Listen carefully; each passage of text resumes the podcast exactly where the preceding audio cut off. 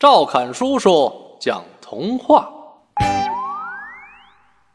燕子学艺。喜鹊做的巢非常漂亮，它在森林里很有名气。燕子就和伙伴们都来向喜鹊学艺。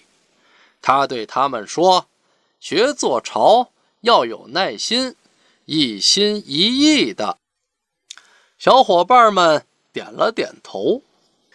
喜鹊从河边取来些黏泥，做成一个圆饼的样子。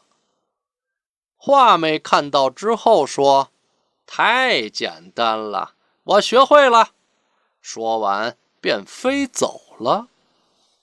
喜鹊又取来些短枝，放在圆饼的周围。乌鸦叫道。这就是摊些泥和树枝嘛。说完，也飞走了。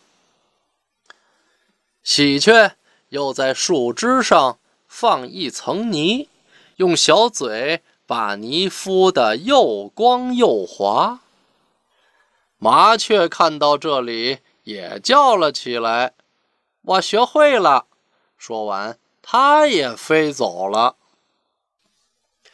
最后只剩下了耐心的燕子，它一直看着喜鹊老师做完了巢。